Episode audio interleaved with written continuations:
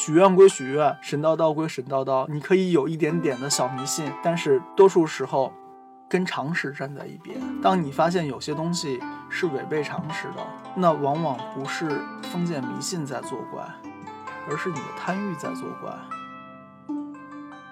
我觉得这个东西最后是一种胸襟吧。你的愿里面是成就众人的，那你的这个愿就是圈圈前面问我的，怎么算许对了？那但凡你去做的事情是善举，那就会给你带来好的回报。不要去看周围人怎么看，要去看天道怎么看。许愿并不是我只有一个意愿、一个念头出来。我们除了许愿之外，有很多事情是在许愿背后我们需要去做的。要抓时机，要有方式，但是抓时机和方式前面有一个东西叫做等待，你要有足够的耐心去等待。但凡是愿望，都跟等待有关系。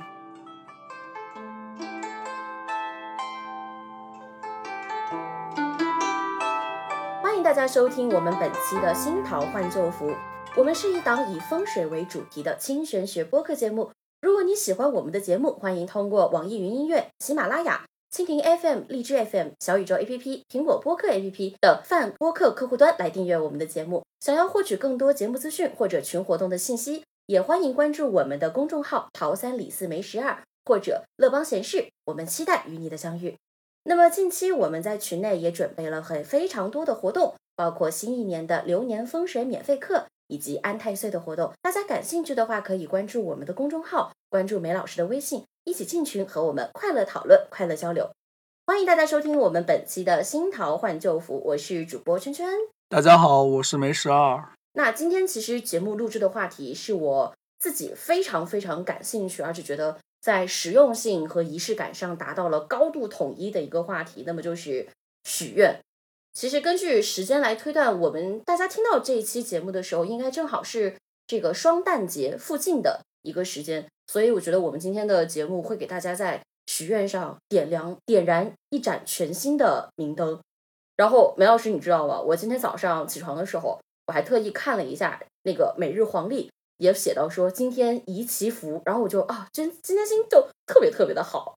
而且最近和朋友聊天的时候，我们也在谈到，比如说春节啊、圣诞啊，然后马上要来的很多的节日啊，我们想许什么样的愿望啊，也在和大家谈。所以我觉得就是许愿这个事儿，它可能听起来像是一个很神秘的仪式，甚至说我们可能都不知道它的作用会发生在哪里。但是当你想到有许愿这么一件事儿的时候，就会觉得，哎呀，这个真的很美好，生活还是很有盼头的。梅老师，你有这种感觉吗？我觉得应该有很多人会跟你说，啊，梅老师，我想怎么怎么样，想怎么怎么样，你帮帮我吧，会不会？你是不是经常听到类似于这种风格的求助和发言？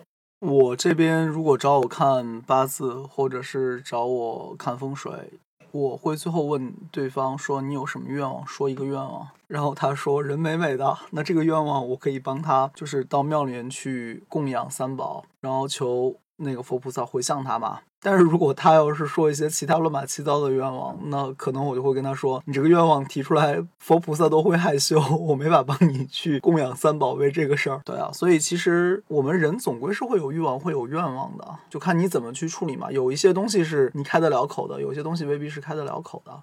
那其实我觉得，像许愿这个事情，除了所我们所谓的这个愿望的大与小，可实现还是不可实现，那其实。我觉得许愿是一件很需要窍门的事情，哎，因为前两天我还看到，就是有很多这种公众号在讲啊，好像又到了一个许愿的很好的日子，我们应该怎么样虔诚的在几点几分，什么样的姿势，然后许一个什么什么样的愿望，以达成我们想要达到的那个目的。就是梅老师，你觉得就是像这种所谓的这种仪式上啊、流程上啊、材料上啊，要准备的这么完备？要有一个特别特别规整的这种操作啊，或者过程，这是一个愿望要实现的必要的条件吧？呃，我们分两边说好吧。先说第一个不那么有趣的，不那么有趣的其实是奇门遁甲。奇门遁甲里面有个玩法叫做九星克印，就是在某个时间让你朝某个方向走，然后去碰到一些特定的事情。然后如果这些他给你罗列了，比如说一二三四四个事情。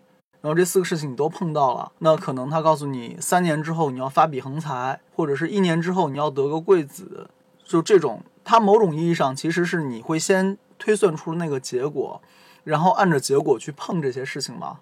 它其实也可以说是一种实现愿望的方法，近似于许愿。然后我们再说另外一种呢，另外一种就是比较比较常见的，比较常见的是什么呢？是说你过生日的时候会许愿吧，对吧？吹蜡烛，然后许愿，或者是先许愿后吹蜡烛，whatever，反正是这个东西。然后再有像像什么呢？像那个过年的时候，我不知道你们家里面有没有压岁钱的习惯。压岁钱两个玩法，一个是磕完头给。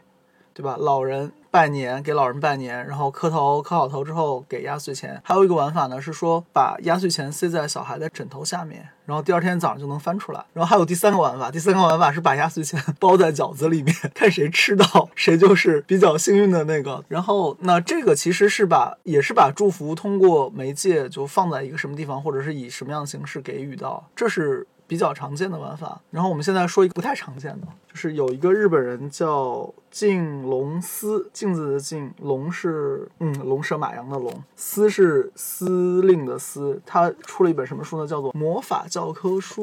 它这个就很西方了，就不是我们东方玩法了。它里面会告诉你，比如说像有叫什么花卉魔法、草药魔法、矿物魔法、星座魔法，各种魔法。所谓魔法，它其实是有一些东西来用了。他会说镜子可以反弹所有的邪恶。这个其实跟我们传统风水里面八卦镜是一个讲法吧，对不对？然后再比如说，他会说那个。鞋子是幸运的指引。他说：“传说鞋子能带主人到幸福的地点，经常保持鞋子的清洁很重要。半路上鞋带如果松了，要再走九步重新绑鞋带儿，就可以去除厄运。”那我们讲法，中国人最好最大的讲法就是，女朋友千万不要送鞋子，给女朋友送鞋子就跑了，对吧？那你看，其实东西方有很多相通的东西，无非他讲这个魔法是为了实现愿望的魔法，然后我们说的是一些所谓的民俗禁忌，但是他。归根结底会有这么几个点，第一个叫做人是谁做这个事情，然后他用怎么样的动作来做这个事情，然后再就是他用到了什么样的缘起物，就像刚才我们说的鞋子，那它其实是缘起物，镜子其实也是缘起物。说到前面那个奇门里面，它是会有一个时间，有一个方向。所以，愿望实现愿望、许愿或者怎么样，无非离不开这几个：谁许愿，以什么样的方式许愿，用了什么样的缘起物，然后呢，在什么地点许愿。在什么时间许愿？那我们按照这个思路来套一套其他在我们的民俗里面有的东西，好吧？讲第一个，理论上古时候人女孩子最重要的节日是什么节日？应该是乞巧节。对你，你说它现在更为人所熟知的名字，好吧？七夕节。七月七，农历七月七，乞巧。什么叫乞巧？其实是拜月了。古人有规矩是女不拜灶，男不拜月。祭灶是男的来做，拜月是女的来拜。为什么女的要拜月呢？是为了有巧手能做这些织物，然后呢被夫家赏识，就是女工嘛。说到这个被夫家赏识，我们再插一插一个小话题，好吧？是《木兰辞》。唧唧复唧唧，木兰当户织。对啊，所以你看，其实古时候，哪怕后来花木兰去打仗了，之前也是在家会需要做这些缝纫的东西、编织的东西。所以这个对古时候女人来说是非常重要的。到了七夕这天，大家都希望有个巧手，然后后面就是你穿的都是你自己织的嘛，那你把自个儿打扮的漂亮、漂漂亮亮的，就自然在仪式感上你会比较有自信，同时你在夫家也会比较吃得开。接着讲乞巧这事儿是什么？就是你要在月前设置香案，然后香案嘛，自然就要有香。中国人但凡祈祷，就是所谓的祝，那个士字旁一个兄，兄弟的兄，这个字读作祝，祝福的祝。祝其实就是祈祷，然后呢就是许愿。那祝的话要用香，香是能沟通神明的。案子上再摆各种好吃的东西供过，先供神仙，然后再自己吃，无非是这样。然后那你看到它其实满足刚才我们说那几点，就是。大姑娘，然后呢，许愿上香，对吧？媒介物其实是香，然后选的时间时间点呢是七月七晚上，要对着的呢其实是。月亮或者是鹊桥，鹊桥的话，其实你是对着那个织女星嘛。缘起物，你可以说是织女星，你也可以说是月亮，也可以是 whatever 这一类的东西。那基本上符合我们刚才说的那那套玩法。退一步讲，就是但凡你做一件事情符合这套玩法的，你可以说都是在许愿。那我们再拉个贴近生活的，你爸想让你有一份稳定的工作，并且嫁个好郎君，对吧？那你爸会怎么做？我们先说特定的时间，我们从特定的人和特定时间开始说。特定的人是圈圈，然后特定的时间是什么时候？圈圈七岁的时候，你爸做了一件事情，是让你去上学，接受义务教育。要是我说，就是你爸想让你那个以后出人头地，嫁个好郎君，那这件事儿里面缘起物其实是九年义务教育制的这个课本。因为你知识是从课本里面来嘛，所以就是我们来捋一下啊，就是圈圈读书嘛。所谓读书，那你这个书其实就是课本嘛。然后他达到的愿望是什么？让你出人头地，学有所成，然后嫁个好郎君。所以你看，其实许愿这个事儿并不神奇，也是说你是通过一一样是通过缘起物在。特定的时间点去触发一些事情，无非读书这件事儿，你至少先读个九年义务教育，然后再上大学，然后再读研究生，那就是九年加四年至少，然后再加两年，少的说是十五年。然后那许愿的时候，你可能是觉得就是当下那一刻，但你反过来讲，其实姑娘出嫁前年年都会许这个愿，所以其实也不是那一刻，也是一个持续的东西。那愿望如果是个持续的东西。那你读书也是个持续的东西，他们其实是一类事情，都是说你需要花时间在上面，你要花精力在上面，你至少还要准备贡品、准备香嘛，对吧？然后呢，无非是我们大家都想所谓许愿许的轻松，成就这个事儿，或者是玩儿玩儿着学学的轻松，然后也能成就这个事儿，道理是一样的。其实我觉得还有一个，有一个我很想听苗老师你来分析的一个节日里面的例子，就是。其实是跟也是七月的另外一个节日，就是我们说的七月半中元节，就是因为它跟它跟乞巧节隔得非常近嘛。但是你看，它一个是七月初七，一个是七月十五，只隔一个星期，但是两个节它的这个含义以及大家去做的一些这个许愿或者说仪式，完全是不一样的东西。我觉得这个还我还蛮想知道这个故事的。七月半说是鬼门开，鬼门开是就是所谓你东方的亡灵节。过世的亲人都会回来串门儿。我们一般招待亲戚朋友就是吃饭，请客吃饭，对吧？那你招待这些看不见的亲戚朋友吃饭嘛？那你就是给他们烧很多的元宝啊，然后给他们准备一些我们认为他们能享用的东西。然后如果他们的处境不好的话，那我可能是再给他们准备点儿。古时候人不是还放那个水灯嘛？水灯其实是用来超度的，是希望他们去更好的地方，就所谓什么下扬州啊这种，就是这个体系里面的。然后那也就相当于现在你给你的亲人准备高铁票、火车票、飞机票，然后让他们去更好的地方。这些东西本质上，你水灯也好，孔明灯也好，元宝也好，它也是一些媒介物嘛，它等于是缘起物。然后你在固定的时间，七月十五。然后呢，达到的目的是让你的祖先过得更好。那你接待他们，然后你给我们认为的他们需要的东西，或者说我们认为的跟这件事相关的东西，然后而达到你希望的那个愿望。然后没有谁说我今年许愿祖先过得更好，我明年就不许这个愿，祖先过得更好，对吧？那于是这个东西就成了我们的所谓民俗传统风俗，然后每年来一遍。其实我觉得许愿和生活中的很多事情，就是怎么说？我觉得许愿很多时候像是，它第一，它是我们想做的一件事情，是我们很想去完成的一个目标。但另一方面，我们有的时候许愿又会去说，啊，你千万不要来，或者这个事儿千万不要发生，会有一种完全正反相关的那种愿望。所以我觉得许愿还是一个蛮神奇的事情。一个东西，你想着它，它总会来的。我们讲点科学的，就是你。不关注一个东西，这个东西在你身边，你永远熟视无睹。但是你关注一个东西，它一旦在你生活中擦肩而过，你就会当下那个时机抓住它，发现它，并且甚至利用它。许愿里面无非是你有一些愿望，然后后面由于你有这个强大的观念在里面，让你能更容易去看到那些机遇，抓住那些时机。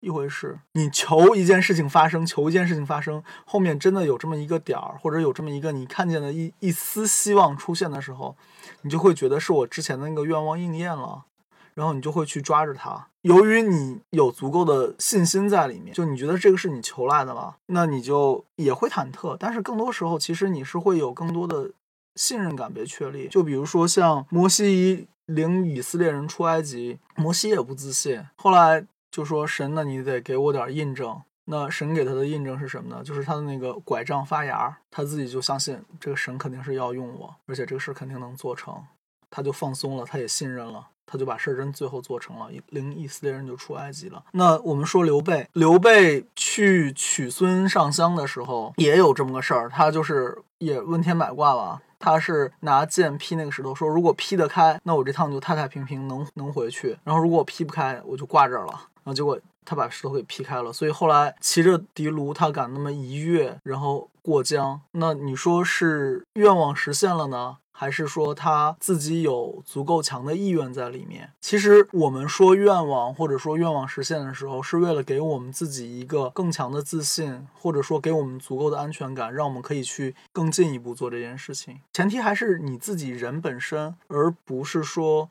全部的全盘的纯粹靠外力。还是马哲上面的话吧，你外因要通过内因起作用，如果你内因都没有，事情是成不了的。我觉得许愿这个事儿，就是梅老师你刚刚讲了那么多，我当时特别大的一个感触是，许愿这个事儿，可能我们最开始是希望给自己一点动力，或者说给自己一点我要去做这个事儿的很坚定的原因，这样子的东西。但是实际上，可能我们真正最后去实现它的时候，靠的是我们自己的努力。就跟你说的一样，我有一个很强烈的愿望，我有一个很强的执着，我对一定要做成这个事儿。然后最后等我看到这个机会，我抓住它，并且它实现的时候，我就会告诉我自己啊，你看我当时许的愿望成功了。但实际上一看，可能还是我自己付出的多，做的多，所以才导致这个事情的促成，这样子的感。我跟你理解不太一样，就是所谓人在做，神在看；人在做，天在看。尽人事，安天命。我们的祈祷肯定是会有我们看不见的效果存在的。但回头看，是不是只要我们自己愿意去做这个事情，就一定成呢？也未必。但是你因为前面许的那个愿，可能在无形的层面上对你会有帮助的。就比如说信心这个事儿，其实是个很玄的事情，信任也是这样，对自己有足够的自信，其实。很难说是自己能给自己足够的自信的。你有个信仰在后面支撑你，你才能获得这样一个自信，才能往前走。那就像我们知道唐僧唐玄奘的故事，他后来在沙漠里面走丢了，全程靠那个心经支撑，不是靠水哦。沙漠里面他是靠心经来给他足够的支撑，然后他最后走出了那个沙漠，才有了后面的故事。那你说这个是信自己吗？完全靠信自己，其实这事儿不太容易做到。而且人只信自己，很容易变成无法无天。你觉得你自己什么事儿都成，这个就离栽跟头不远了。这就是《道德经》里面说那话，就是“天欲取之，必先予之”。你不给你爬得足够高，你是不会摔得惨的。所以我觉得还是那个话吧，就像我们之前说说到很多东西，我们都会说有敬畏感嘛。你如果没有仪式感，没有敬畏感，你可能就反而没有边界，没有边界，其实就会乱掉。然后我们再说一个，再说一个不封建迷信的好吧，《黄帝内经》分两卷，《灵枢》和《素问》。《素问》里面又有一一篇叫做《五脏别论》，《五脏别论》里面有这样一段话，叫做“居于神鬼者，不可与言治德；居于恶于真实者，不可与言治巧。病不许治者，病必不治，治也无功。”最后一句话最好理解，就是一个人有病，你要给他治，他不认为自己有病，或者他不想你治，你本事再大，你是华佗，你也救不了他。但前面两句话反而是我要讲的更进一步的重点，就是居于神鬼者不可以与言至德。什么叫居于神鬼者？就是一天到晚神叨叨的。什么叫神叨叨的？就是哎呀，今天这个怎么怎么样了，那个怎么怎么样了，然后哪个神仙又跟我说话了，我又梦见谁谁谁了。这个就是居于神鬼了。就是你的生活其实是需要你有一个正常的日常判断的，所有的东西你有这个所谓常识的判断，这是合乎天道的东西。一天如果神神鬼鬼的，那。讲到底，我就没有方法给你讲这套逻辑思维的东西，我也没有方法给你讲这套思辨的东西，因为你完全陷入在那个神神鬼鬼的状态里面，你会脱离大家共同的认知了。而这个所谓共同的认知，就是我们说的常识。我记得我最初开始给人算卦或者教别人算卦的时候，我说过一个很经典的话，叫做“常识能解决的，不用起卦”。什么意思？起卦是为了我信息不对称的情况下追加更多的信息出来，帮助我来做预判。那所以。我说算卦是古人的决策学，而反过来，如果你的常识都告诉你不带 救生圈跳海容易死，你还非说我不信，耶稣肯定要给我个东西让我能一苇渡江，耶稣会很无奈，我也会很无奈，这就是你没有按照常识来。耶耶稣曾经是让他的那个大使徒彼得那个从海面上走过来嘛，他有一个故事就是他的。门徒一起乘一船在加利利湖，就是加利利海上面，然后看那个风雨大作，看见有一个人从远处走过来，然后他们就觉得哦，monster 妖怪，然后结果发现走近了能看到的时候，发现是耶稣，耶稣在水面上行走，然后彼得就说啊，主啊，你求你也让我能到你那边去，然后耶稣就说，那你过来，然后彼得就走过去了，就在海面上能行走了，但是彼得往脚底下一看啊，水。它就沉了。这个里面当故事听啊，就是它里面有信心的成分在里面，它也有神迹的成分在里面。那我们是一个科学的时代，whatever。那我只是想讲这个故事，告诉你不要神叨叨的，你可以有一点封建迷信，OK，没问题。但是你整个人如果被这些封建迷信套牢了，那你将迷失你的生活坐标，你将背离常识。当你背离常识的时候，其实你也背离了人群。说白了，别人认为是道理的，你认为不是道理，那别人怎么跟你讲道理呢？大家如果讲道理讲不到一起去，大家怎么能一起做做事情呢？对吧？所以许愿归许愿，神叨叨归神叨叨，你可以有一点点的小迷信，但是多数时候跟常识站在一边。当你发现有些东西是违背常识的，那往往不是封建迷信在作怪。而是你的贪欲在作怪，还是说许愿的事情？许愿里面就是还是圣经里面的话很好玩的，就是那个圣经里面说，你们得不着是因为你们不求，就是你们不祈祷，你们不许愿，然后那你们求也得不着，是因为你们妄求，什么意思呢？就是你们瞎瞎搞，就是你求一些明显不合理的事情。我的梦想是世界和平，这个合理。这个合理，但是很难实现。这个居然是一个合理的愿望吗？我们中国人的思想，或者说儒家思想，就是大同社会嘛。什么是大同大同社会？就是我过得好，你也过得好，就是大同社会。我们就不要去说“一带一路”是在做什么了，反正总归大家做买卖不打仗是好事儿，对吗？然后跑远了，我们再说点其他关于花式许愿的东西吧。花式许愿，首先我觉得可以根据刚刚的故事，我就有一个很大很大的问题：许愿。到底什么样的愿望才是有效的愿望？就是梅老师你说的，我的这个核心，我想要实现的这个东西，它怎么样才能是一个有用的实现的东西，而不是说我要许一个很空的、很大的神看了也说我帮不了你，孩子你快走吧这样子的愿望呢？我们说一个听上去很宽泛的东西，好吧，就是。《道德经》里面有句话，我说上句，你们肯定都会说下句，就是“治大国若烹小鲜”。没错，就是说那个治大国就跟炖鱼一样，然后你不能老在里面翻，你老翻就都翻烂了，就没法吃了。但是治大国若烹小鲜，其实还后面还有是以道立天下，其鬼不神，非其鬼不神，其神不伤人，非其神不伤人，圣人亦不伤人。夫两不伤，两不相伤，故德交归焉。什么意思呢？就是说，你如果是按着天道来治天下，那么神神鬼鬼的东西也不会来妨害你，拿你没办法。不是说神神鬼鬼的东西不灵，而是因为你是按着天道来的，它不会能伤害你。也不是说他们没有能力伤害你，而是你按着天道来，圣人也不能伤害你。所以，不管是神鬼还是圣人，都不会伤伤害你。那就是你。得到这个位置了，为什么会说这个呢？其实还是想说，我们每个人都是可以去观察你周围的环境，观察这个社会，你会有一个判断，什么是好，什么是不好，然后你多数时候会用你的判断去运用到周围人身上，但是你这个运用未必都是对的嘛。对不对？世界不以你为中心来运转，所以你以你认为的理来做，未必能把这个事情做好。但是如果你去观察这个理，你按照天道来动的话，那这个就是我们中国人讲天人合一了，就是你是顺顺着这个最大的规律在运转。那你顺着这个最大的规律在运转，圣人也是顺着这个规律运转，神鬼也是顺着这个规律运转，那他们就没有方法伤害到你，就这么回事儿。听上去很玄，那接下来就问了：天道是我能看见吗？天道，天道其实就是我们生活中各个你去细细的观察到的东西，就不是说这个人按着你说的刚直不阿，他就不会被伤害，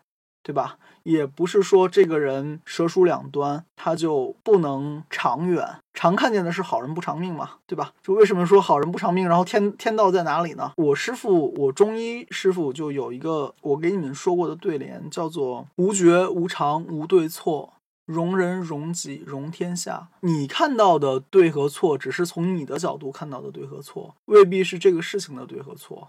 同样，你看到的别人的错和对。那是他在他那个角度上面判断出来的，未必是按照天道判断的出来的。讲个鬼故事好吗？这个地方讲个跟许愿没关系的鬼故事。子不语那个鬼故事书里面讲到的，叫鬼判，它是一个关关帝庙。关帝庙不可能关帝个个都去坐镇嘛，对吧？然后呢，那个关帝其实我们一般情况下说是分灵，那个分灵其实是他的眷属或者说他手下的手下的小兵。然后呢，这个。一般就是一个所谓的，就是一个鬼了，鬼判，然后来帮他去去来解决这些民间的，就是许愿啊、祈求啊这些事情。然后结果呢，有一家的鸡被偷了，最后就发现只剩鸡毛，然后呢就告官。然后告官不太小，是告到这个关帝庙。然后是说，是隔壁家的那个秀才把他们家鸡给吃了。然后秀才秀才说：“我没吃这个鸡，那你这个不能诬赖我。明明是你家媳妇儿把这个鸡吃了，最后你再诬赖我，这个就不合适了，对吧？”他说：“那那我们到关帝庙，让关老爷来评断是非，到底是谁谁来吃了这个鸡，该怪谁。”然后他们就在那个神像前面上香，然后打卦。然后打卦呢，问是不是那个儿媳妇吃的，打出来是怒卦，不是。那是不是这个秀才吃的，打出来是胜卦，是。秀才等于是被别人一顿数刀，然后又给别人赔了钱，这个事儿就算过去了。然后秀才心里不服啊，秀才就去问。关老爷说：“说你这个瞎来来的，你这一点都不对，明明不是我，你非说是我，你这太不公正了，对吧？”然后结果那个关老爷就显灵了，后来晚上托梦给他，就是那个鬼判托梦给他，他说：“如果我按事实来判，是那家儿媳妇儿，那那家儿媳妇儿可本身就是穷嘛。”然后才会吃这个东西，那他也没钱赔，肯定就以死相抵了，那就是条人命。但是如果我说是你吃的呢，充其量你破财消个小灾，也不至于闹出人命来。虽然那个事儿本身是那个姑娘那个儿媳妇儿不对，但是情有可原，她是穷的没啥吃，吃了那个。然后，但不管怎么样吧，就是你的命还在，他的命还在，总比我最后。执行了这个所谓的正义，然后他的命没有了，要来的好。然后后来那个鬼判还说，他说由于我是这么判的，然后关老爷看我这事儿判的还好，还给我升职了。然后他就做了这么个梦，听上去是不是没有秉公处理？非常不不秉公处理，对吧？就是我又没有偷，呃，秀才又没有偷，然后硬说人家秀才偷了，还人交了钱。那你从天道，你要是换个角度从天道看的话，就是人命比那个赔钱。或者秀才受委屈要来的重要，再怎么样其实是命更重要吧。那即便是那个女的做错事情了，经过这么一番周折，她后面估计也不会再做这样的事情了，而且也没有因为这样的事情把命丢掉。那总体上来讲，其实你要是。看人之常情的话，那上天有好生之德，总归是人命重要嘛，不至于把他给逼死。即即使是他做错事情，不代表要要让他死啊。为偷吃一只鸡死，这个事情太夸张了，在我们看来。那圈圈，你现在的观点就是从天道的角度在看，不是在考虑对错，在考虑的是怎么样顾全大局。而如果我们刚开始讲那个故事的观点，那你陷入如果陷入秀才的观点，那就是对和错。执行的可能是对错层面上的正义，但是你执行的未必是天道层面上的正义。上天有好生之德，所以我反过来讲，许愿这件事儿，你许的是为多数人好的愿，那你这个愿必然会被加持，很容易成就。如果你许的是只利于自己不利于别人的愿，那你这个愿就明显许歪了。你许歪了的愿，神仙未必听，对吧？那所以，我希望大家能通过这个故事。感受到那个所谓的天道是怎么回事？为什么我师父会说无觉无察无对错，无觉无常无对错，容人容己容天下？我觉得这个东西最后是一种胸襟吧。你如果你的愿里面是成就众人的，那你的这个愿就是圈圈前面问我的怎么算许对了？同样还是说刚才说那个暴富的那个愿望，你如果说我富了是为了我自己家人。那这个愿望就相对比较 low。如果你说我富了是为了我能帮助到更多的人，那你这个明显就是合乎天道的了。你不是为了一己之私嘛，对吧？然后再比如说，一个人开一个企业，他就只想着我赚钱，那你可可以知道他的这个面孔是什么样子的了。然后，但是如果他想的是我跟别人合作，别人也能赚到钱，大家是双赢的，那我相信他的事业可能会持久。如果他想到我我是承担社会责任的，我创造就业机会，我为了别人能有工作、有尊严、被认同，那我有这样一家企业，那大家都会说这是个好老板。所以，同样是做事情，你的出发点是可以自己去调整的。而当你的出发点调到某一个特定角度的时候，这个事情的性质可能跟一开始你求的东西的性质就不一样了。同样是求财，那可能一开始是很自私，那后来可能就成很高尚了，对吧？就是我求发财，我可能是为了我以以每个月多少钱去资助一些什么样的人，或者是说供养三宝，或者是我去拿这个钱做慈善，或者是我有定期的做一些慈善。就比如说我们群里面有人就有定期在做慈善，就是那个保护野生动物的嗯，对，我记得拍拍，对吧？是有影响。然后还有像我是会定期的带着大家，看见有能捐款的机会就去捐款。就是我们越南自卫反击战的时候，老兵的这些尸骸，然后回归故里。那这些都是就是你愿意花出去的，或者说你愿意去为别人做一些事情的。那你基于这个东西上面，你去许愿，你就很容易这些愿成就。而且老兵回归故里那个其实是个风水的玩法，就是叫福德宫。我给你们讲过的，你去安葬这种无主的尸骸、孤坟，它会有它的福报，它会把这个福报给到你身上。听上去很很不科学，但是这是件好事。这件这个是个善举，那但凡你去做的事情是善举，那就会给你带来好的回报。不要去看周围人怎么看，要去看天道怎么看。然后我们可以玩点儿玩点儿好玩的，我们可以讲一些其他的小的关于许愿的东西。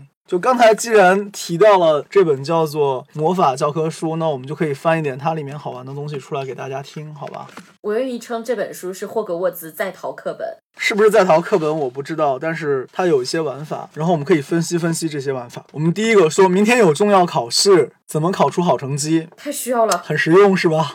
很实用是吧？它它给的是人肯定是你自己了，你考出好成绩吗？你不能靠别人。然后呢，动作呢，它是吃，然后吃些什么东西呢？他是说让你去做的事情是吃吃东西，然后吃一些能汲取吃是具有能汲取食物能量的作用的。因此，我们用烹饪的方法来作为魔法的基础，然后使用到了些什么东西呢？必然是能增加知识的。力量的，然后他选了五种食材。第一个是提高专注力的，他选的是高丽菜。第二个呢是让竞争运更好的，他选的是月桂叶。月桂叶其实就是我们说的香叶，桂皮香叶那个香叶。然后呢，他还选了大蒜，也是提高竞争力的。然后再加上少许能有除魔功能的是豆子，然后还有黑胡椒。然后他把这个东西炖成汤，你想想看，其实就是个高丽菜豆豆子汤，然后放了几种调料。对吧？然后他说，如此一来，考试必胜，五行魔法汤就这么做成了。老师，你解答一下，这五行五行在哪里？我就看到个高丽菜、黑胡椒、水、火，还有什么呀？高丽菜是绿的嘛，对吧？然后那个属木，然后呢，豆子豆子是归肾的。你要中医的话，知道归肾，那它就属水了。这不是木和水都有了吗？黑胡椒、大蒜和那个月桂叶，它估计是把谁？安成属金的，然后再把谁安成属火的，然后再来个土，就这么这么 OK 了呗。简单讲，它就是凑了这样五样东西嘛。就是时间呢是你考试前，动作呢是喝一个特殊的汤，物品呢就是缘起物呢就是这些蔬菜或者食材，然后神仙呢没有，咒语呢没有，就是最简单的玩法。神仙没有，咒语没有，就吃这个东西其实不是在吃了，而是在汲取能量，给自己一个自信在后面。对吧？你看，它其实也是一个许愿的玩法，对吧？我为了我为了考得好，然后我喝了一个汤，然后我通过喝汤的方式来许愿我考得好。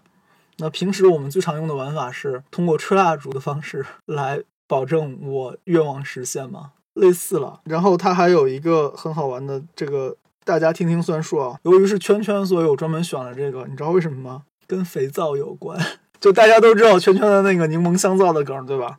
对我有十个亿的肥皂等待出售。那我们来讲啊，那这个肥皂的梗是这样，他是说用战胜人际纠纷，他用的方法是这样，就是准备一块新的肥皂。当然，柠檬味香皂也可以。然后呢，用别针在那个香皂上刻上一个如文字母，如文那个字母，就你就当是一个符号吧。完成后呢，对着那块香皂唱歌，说切断我和某某某的连接，如同那个肥皂的消失一般。然后是什么？So won't it be。然后每天使用这块香皂清洗身体，直到它消失不见。随着香皂越来越小，你心中那个人的影响也会变得越来越小。最后，把扑克牌上的梅花酒作为护身符随身携带，就不会被人言攻击了。然后我们再分析一下。时间它这个里面不重要了，重要的是拿香皂洗澡。然后那个？香皂呢，因为刻了字母，唱了那个？咒语，然后成为了某种缘起物。神仙呢，其实没有神仙。咒语呢，就是你说硬要说有咒语吧，就是切断跟某某的连接，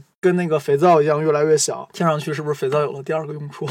它是让你把一些东西物化了。就是我把它对我的影响物化了，像那个像那个香皂一样，然后香皂越来越小，它影响也越来越小。当你把 A 的属性全放在 B 上面了，说这两个呢，其实就是为了让大家笑一下。然后生活里面我们许愿其实也是这样，就当你想学一样东西的时候，最常见的情况是什么？关于这门学科，关于这门学科，你买好多好多的参考书，你买的参考书越多。越表明了你想把这些参考书塞到脑子里，对吗？然后参考书码在案头，就仿佛你已经学过了一样。那这边是肥皂用掉，就好像跟这个人的不好关系消失了一样，把所有的烦恼就像肥皂，像冲掉肥皂水一般顺畅的冲掉，烦恼也就被冲走了，没有了。那你记不记得我说过风水里面最简单的调风水的方法是什么？赠人玫瑰，手有余香的那个故事吗？不是，是打扫卫生，而且。梅老师，你知道吗？打扫卫生这个方法真的很实用，非常实用。很多人听完那期节目，第一件事就是今天第一件事，我就是把我的生活环境打扫的干干净净，桌子全擦了，地全扫了，窗子都擦了那种。我们反过来讲啊，如果打扫房子的卫生是调风水的方法，那你洗澡给自己清洁，是不是可以改运的方法？类似啊。你跟你的环境相应吗？环境需要打扫，你自己也要打扫。这个其实我们民俗里面有的，就比如说从很晦气的地方回来，柚子叶洗澡，对不对？然后高级点的话，还会让你跳个火盆啊什么的。它其实是用水或者火来做这个清洁吧。然后刚才我们讲的是用肥皂来做清洁，所以。看上去许愿是一个你求啥然后要得啥的东西，但我们把它拆开来看，其实也是一些可以很实实在在的，就是拆成我为了什么，然后我要怎么样。就跟我们生活中我为了什么我要怎么样一样的事情，那前面的东西连在一起可能是很玄的东西，但后面其实是铺垫了很多不玄的东西，是你要去做的东西，包括打扫房间卫生是你需要去做的，然后刚才说的那个洗澡是需要你去做的，煮那锅能让成绩好的汤是你要去做的，再有圈圈是研究生对吧？那这十六年的学，十五年的学是你要去做的吧？真心话就是，我们除了许愿之外，有很多事情是在许愿背后我们需要去做的。就最简单，我教大家烧元宝吧。烧元宝你还得买元宝烧呢，那也是需要你去做的。所以许愿并不是我只有一个意愿、一个念头出来，可能是我每年都要做，就像七夕乞巧一样，我就是每年都要做。那也可能是像圈圈读研究生一样。十五年学下来，然后而不仅仅是我们只看见那个高光时刻，我点了根生日蜡烛，大家给我唱了个生日歌，生日歌也算咒语了吧？然后那个生日蛋糕就等于是你的那个缘起物，然后呢，你最后施的这个魔法就是我许个愿，然后把那个蜡烛一吹。我相信你吹蜡烛时候许的愿，不代表你明年再回来 review 这件事情成没成的时候，你只做了吹蜡烛这一件事情。你可能在这未来的一年里，为着你的这个目标，你会花时间，你会有所行动，你会付出代价，会付上成本。那如果你做这些，同时能考虑到这件事情对周围人的帮助，那可能它的效果会更好，它会更容易实现。就比如说我们这个播客。我们一开始怎么有这播客的？其实是叫了一下大家，谁想做播客，然后我们一起来做这个播客。于是我们就有了各位声音甜美的小姐姐来做主持，然后还有后面的技术支持，还有文案，然后我们有一个三十几人，现在马上四十人的团队，然后在运营、在组织这样一个播客，然后里面有法律顾问，然后里面有各种各样技能的人吧。那当你的愿望是一个能和大家的愿望在一起的时候，那你这个事情就会比较容易实现。那我们平时会说这个东西叫双赢。那你的愿望也可以是让人双赢的。当你的愿望是能让周围人都感到双赢的话，那你的愿望就会容易实现。梅老师，我其实还有一个问题，可能像我们刚刚讲，愿望是可以被拆分为不同的细节，然后我们去把每一个细节串起来之后，它就形成一个。完整的所谓的许愿的环节，但是你看，像我们在之前其实也讲，愿望除了有这个缘起，有我的想法，它还有一些基本的元素，比如说时间啊、方式啊这样子的东西，是不是说我们在许愿的时候是需要去关注它的，或者说还是另一种方式？只要是我的愿望是正确的，那么像这种方式啊、时间，就是可以不需要太过精细的去描绘它和在意它。呃，我觉得时间点是很重要的。就是时机很重要。比方说，我今年遇到的事情，就是去上海有个叫宝山万达，然后那边呢下面有一家火锅店是去年年底装修的，本来今年过年要开，它因为赶上疫情了，所以它的店是开不了的。时间点、时间窗口就成了一个很重要的东西，不单单是你有愿望。这个愿望就能实现。你要有愿望，并且等到合适的时机，你才能实现。现在在播一个剧，叫做《大秦赋》，我不知道你们有没有看，我有看，因为我很喜欢秦国的历史。《大秦赋》里面，李斯从稷下学宫出来的时候，李斯是稷下学宫第一大牛人，荀子的高徒。到了秦国，领了第一笔所谓秦国给世子发的这些就是日用开销之后，他就想，那我得认识吕不韦，然后呢，我得。怎么着混到我的目标是去做丞相嘛？但吕不韦现在是丞相，那我就得一步一步来嘛。那我先结交吕不韦，然后我再一步一步上去。结果呢，他就买了只羊，想的是我去给吕不韦送个小礼物。然后结果走到吕不韦家门口，发现所有人都是这个造型，每人牵了一只羊，然后说难怪咸阳的羊贵了呢，原来都被这些人给买了。这个就是。典型的你时机没选对嘛？因为最早其实吕不韦是派人专门去请过他的，结果呢，他觉得人家对他不够尊重，然后把那个后来吕不韦的家宰还一顿奚落，然后那他等于是没抓住第一个时间窗口嘛。后来呢，又被这个家宰整过，整过之后呢，好不容易混进了吕府，但是在吕不韦手下呢，其实也没有得到太多重用。然后后来好不容易到了嬴政手下，嬴政其实也有刁难他，他是大学者，让他做门卫、做郎官，然后让他一天到晚站岗，然后还跟那个叫樊於期专门讲，就是说让他做夜班。一定要让他做夜班，被刁难的要死。那像这种前面是属于他没抓住时机，后面就变成了他在等待时机了。然后结果后来就是秦王就是真的是重用他，也是传讯他。然后呢，他在合适的时间点上抓住了一些机遇，然后他的那个时代到了，于是他后来。先做上什么长史啊，再做什么，就这么一步一步能爬到后来他做丞相嘛？那就像你说的，愿望是要有的，对吗？愿望肯定是要有的，愿是要许的。但是如果他不坚持，他看见别人都牵羊，他也牵牵个羊，然后没那个啥，他就转头回去了，回齐国了。他后面不会做秦国宰相，他被要求做那个门卫，而且还都值夜班，对吧？就说白了就是保安嘛，皇帝的保安嘛，然后还是做夜班的保安，那他。懊恼了，他也回去了，那后面这个事儿也不会成。所以，当你有愿望的时候，你永远想的是我怎么去靠近我的这个愿望，一步步实现，而不是说我跟着我的愿望和我前面的障碍硬刚。你跟障碍硬刚，那就是撞破头嘛。然后你的目标很明确，你会去绕过那些障碍，那你才能实现目标啊。愿望这事儿也是一样，有些东西是。还是刚才那句话，叫做“尽人事，安天命”。什么叫尽人事？我是奔着目标去的，我不是奔着撞墙去的。那我奔着目标去，我就学会绕开墙，而不是撞墙。那这就叫尽人事。什么叫安天命？就是最后事情我能不能成，不是百分之百在我手里把握的。失败是成功之母。那说的是什么？就是我前面可能有九十九次失败，我最后才成功了。你安天命是老天爷说这个东西行不通，你这个不符合科学定律嘛？就你做登斯。是试过好多好多次之后才发现的。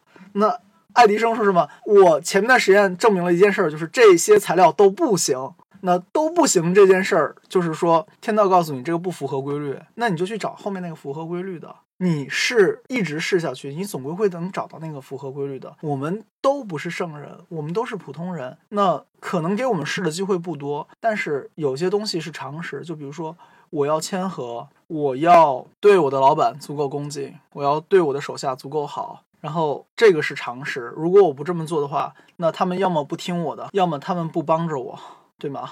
你去按着常识去做那些你该做到的事情，就是尽人事。然后呢，机会总归会在它合适的时间窗口出现。然后你可能就像李斯一样抓住了机会，后面就去做丞相了。那许愿讲到底就是这些，要抓时机，要有方式。但是抓时机和方式前面有一个东西叫做等待。你要有足够的耐心去等待，但凡是愿望，都跟等待有关系。那个《一代宗师》里面有句很经典的话，叫什么？念念不忘，必有回响。你有一个愿出来的时候，你对这个愿。里面的东西念念不忘，后面总归会碰到机会，总归会有这个回响的。所以许愿不是封建迷信，许愿是靠自己的双手来创造一些事情，等待机遇，等待合适的时间窗口。所以还有一个问题，老师就是前一阵，其实我们在之前的节目里有谈到过关于还愿这个事情，像可能有一些很传统的许愿的方法，大家说哦，去寺庙啊，或者是去道观啊，我许了一个这样的愿望。那么之后会涉及到我需要去还愿，还愿这个环节它是必须的嘛？如果说我不去还愿的话，会不会有什么后果啊，或者讲究之类的这样子的内容？最常被人问的呢是普陀山，明天我也要去普陀山。普陀山的特点是什么？大家都会说，嗯，至少要去连续三年，如何如何。然后，那我是。怎么回答呢？我这么跟别人讲啊，就是你求神神要灵，求神神要应嘛。你求爸妈的时候是跟爸妈关系够熟，然后你作为那个会哭的孩子有奶吃，对吧？那你跟神仙熟也没有坏处吧？然后你一一求神仙，神仙说哦，原来是那个谁谁谁家小谁，我不能放着他不管，不然他一天到晚在那嘚嘚我。那你跟神仙够熟，那神仙也会灵。那个又要说耶稣了。耶稣讲过一个故事，是说，就是有一个贫苦的农妇告状，家里无权无势，理论上状是告不赢的，对吧？但是他做了个什么事儿呢？他老去找那个长官，老去找那个长官求，求到那个长官烦，最后就变成了我这个农妇的事情，你长官不处理，我就天天来求你。那最后的结果是什么呢？就那个长官就算不正直，他不想被这个农妇烦。他也帮这个农夫把事儿办了。然后类似的就是我们说年底嘛，会有人有欠债去催债。催债的科学玩法就是我安安静静、太太平平的，我跟着你，然后最后到烦你就把这钱还了，而不是我真的喊打喊杀一回事。你跟你跟神仙 够熟，你跟神佛菩萨够熟，那他就会更多的去帮你去实现那些你对的愿望。那反过来讲，你问我要不要还愿，你不能那个。有事再去抱佛脚吧？那你总归是先大家关系够熟，然后后面你帮我办这事儿了，那我客客气气的，然后再来。向你表达感谢，这也是一个正常的人情世故吧。本身你求神帮忙不是交易，你求人帮忙也不是交易。别人帮你是因为看到你的诚意，你这不能别人帮过你了，你这诚意就不见了吗？所以并不存在一个说你是不是非得被逼着去还愿，还愿是个你愿意去做的事情。你如果不愿意去做，老实说，你求的那个东西帮你，我觉得他也是有点瞎眼。人家是好心嘛，对不对？人家觉得就是我当时的诚意打动了他。可惜就是我可能并不是那么好心的一个人，所以我会忘记去还原，或者我觉得哦这没有必要啊，为什么要去？那如果我们两个人是朋友，你求我的时候我帮你了，你不求我的时候你就消失了，我的感受会好吗？那你如果是以诚相待，什么叫以诚相待？就是我们的关系是长久的。我最爱说一句话，就是哎呀，认识你太开心了，做一辈子的朋友。我不急于当下要跟你怎么怎么样，但是我跟你做一辈子的朋友，我们的友情可以是绵长的，我们的友情可以是有来有往的，不见得是说我今天搬座金山给你来表达我跟你的关系好，但是我可能时常会想起你，时常会联系你。未必会一直以一个就是谈恋爱的方式来对你，但这就是反过来讲，君子之交淡如水嘛。我真的有需要，或者你真的有需要的时候，我们会彼此出现在对方的生活里。那你跟神佛菩萨，你跟你就是所谓求的那些对象也是这样。你可能不见得天天会如何，但是逢年过节该有的还是有吧。大家至少混个脸熟吧，不然时间久了，这个不管是亲情也好，友情也好，都会淡漠的。何况你跟神仙之间的关系呢？这个其实就是属于常识了，就是你跟人是怎么打交道的，麻烦你也跟神怎么打交道。你可以算计人，但你不要算计神，因为你没他本事大。了解了，做人还是要真诚，不管是对人、对朋友还是对神，都应该要更加的真诚，不能老是想这些就是歪门邪道的东西。就投机取巧是吧？敬神如神在，举头三尺有神明。那你如果会考虑到这些的话，其实你自己也不容易做错事情，就你不容易被自己的贪心控制。当你不被自己贪心控制的时候，你一般许的愿都会比较容易实现，因为你的那个愿上，别人就会帮，愿意帮你嘛。当你是以贪心的方式来许的愿，就算别人听到了，别人未必会买你的账。但如果你是以一个帮别人的心来许愿的话，别人听到你有这样的愿望，可能别人就会说搭把手，大家就把这好事儿成就了。所谓共襄盛举嘛，那就很多人帮你嘛。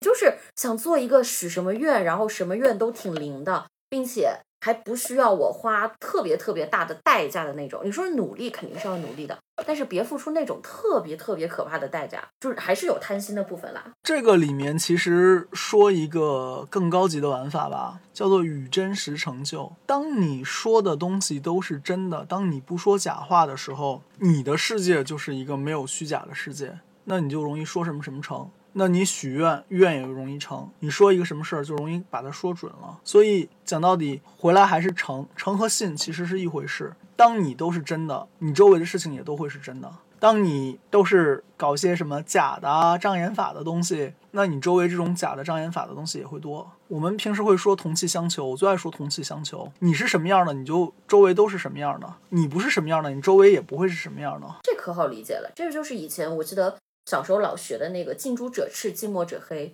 对啊，其实就是这么一个道理。就是你如果是一个一天到晚动歪脑筋的人，那你就很容易碰到的人都是动歪脑筋的，因为你动人家脑筋嘛，人家也要动你脑筋的呀。就像你打小人，人家也要把你当小人打呀。然后那反过来，如果你是真诚的，那你是。希望能跟大家共享盛举。他可能周围人一开始没有 get 到你这个点，但他渐渐对你有观察。人心不是冷漠的，人心都是肉长的。他发现你是为了大家的好，别人会受到你的影响，会有触动，最后大家会做一些为大家都好的事情。那那个时候，你的这个所谓为大家都好的愿就容易成就嘛。再说几个好玩的东西啊，就是求学业，中国人玩法是求文曲星，然后佛教玩法是求文殊菩萨。然后求子的话呢，一般上海这边嘛都会跑去普陀山。再有求财，求财的话，我们是求谁？赵财神、财神爷。佛教有佛教的财神爷，那个就民间信仰有民间信仰的财神爷。你看到的最常见关公、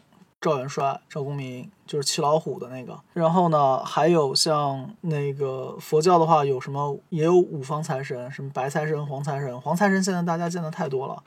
满街都恨不得是黄财神。除了求财之外，还有健康。健康的话，佛教的话有长寿，有长寿三本尊。我最常提到的就是那个白度母、绿度母里面的某一个划线，白度母，二十一度母之一。然后呢，还有长寿佛等等等等等，这个就不拿出来细讲了。然后我说一个道教的，道教道教的求的是谁，你知道吗？是那个什么保生大帝。保生大帝其实是其实是孙思邈，药王孙思邈。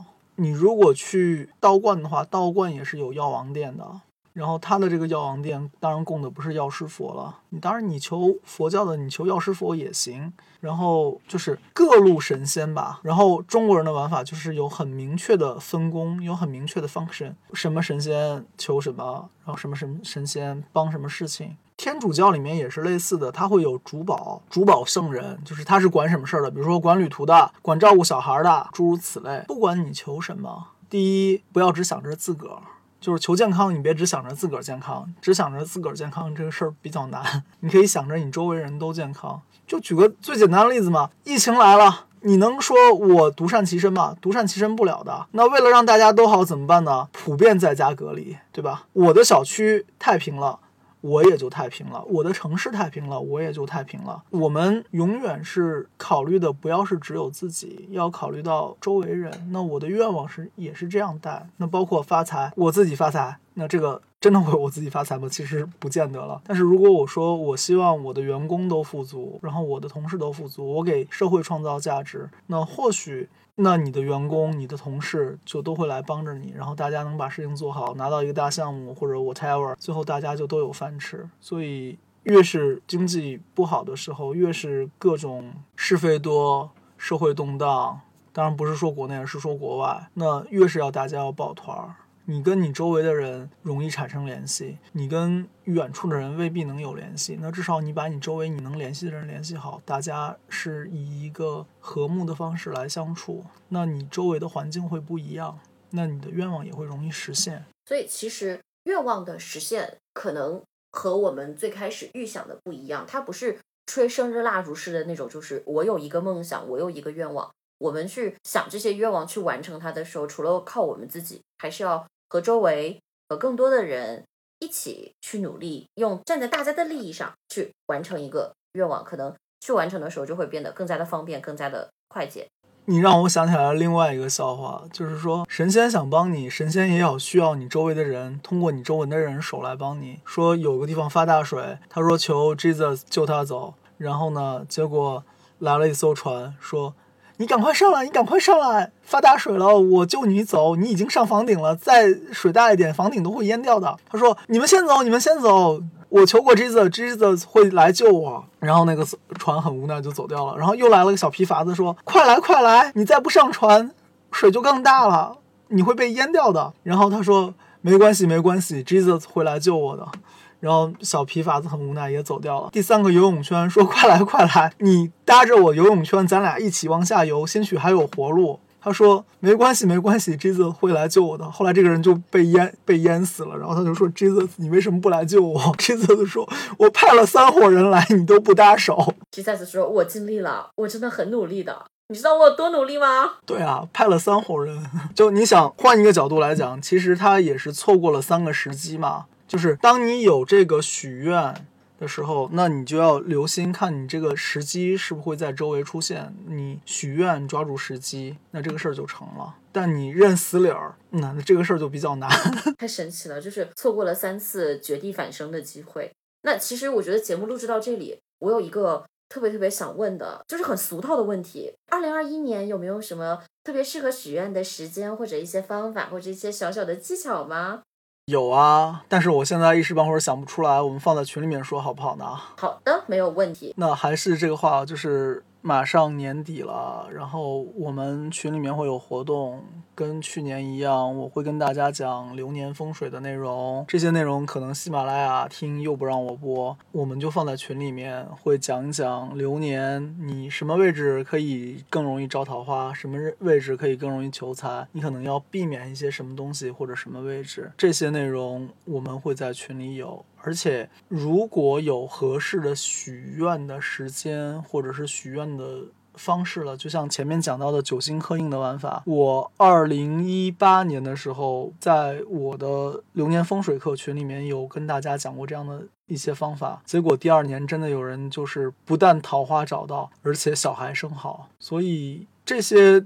你们就当是零食吧，这些零食会在群里面发放，然后节目里面呢可能不太方便讲，因为有各种审核的关系。那也欢迎大家有兴趣的话来关注我们新桃换旧符的粉丝群。加入的方法呢还是老规矩，你先找到我们的公众号，公众号里面会有我的微信或者。直接这边告诉你们我们的微信，然后呢，你们通过加我微信的方式，我拉你们进群，然后我们在群里面以一种放松的、信任的关系来相处。那希望每个人的运势都好，也希望你们每个人的愿望都在新的一年里面得到实现。所以非常感谢苗老师这一期陪我们的录制。那也希望大家能够在新的一年里面心想事成，梦想成真。如愿以偿，万事大吉。那么同时也不要忘记，如果对我们的节目感兴趣，一定要关注我们的公众号，然后加梅老师的微信进群，和我们一起分享这些轻松可爱好玩的小故事。我们在听众群里等你哦。那么我们今天的节目就录制到这里，我们下期再见，拜拜，拜拜。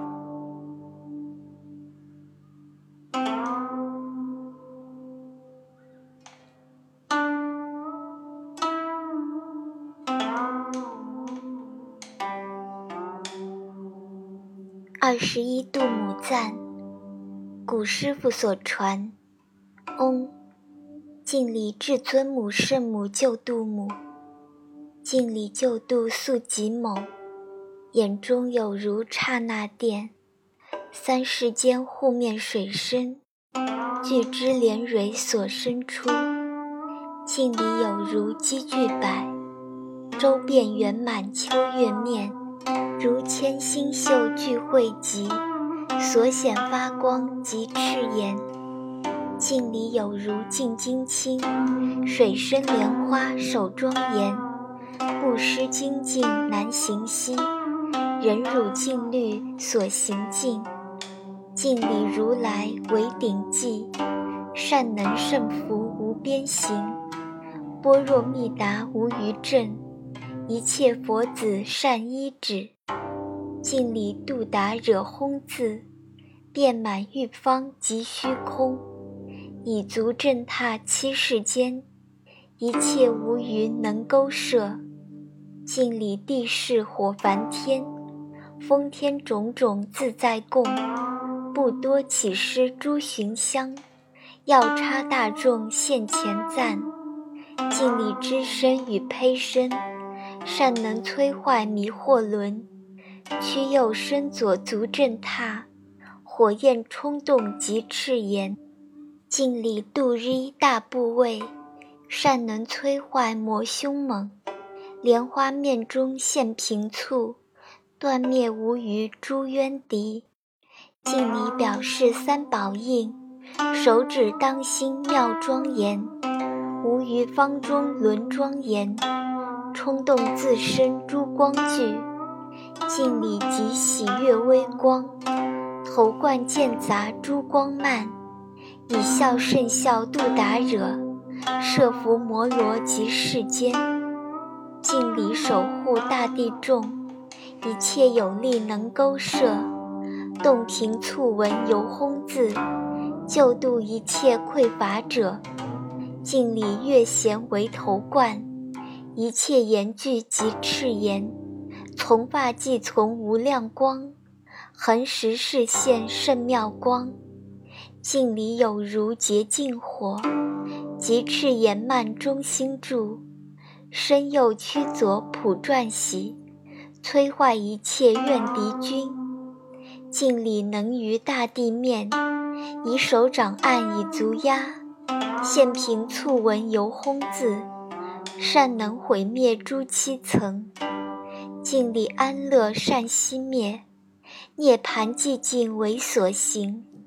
真实具足梭哈嗡，摧坏一切大罪恶。静里普转即喜悦，善能毁灭怨敌身。以十字语为庄严，明咒轰字所救度。静里度日以足踏，空字相撞种子性。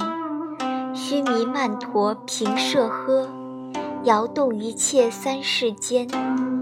静立天中海形状，怀野兽至手中持。送二达惹以胚字，开解无余诸毒害。敬礼诸天大众王，天人非人所依止。普遍盔甲喜微光，开解斗争及噩梦。镜里圆满如日月，二眼中光即照明。诵二哈惹度达惹，开解猛力赤然病。镜里庄严三自性，真实具足熄灭力。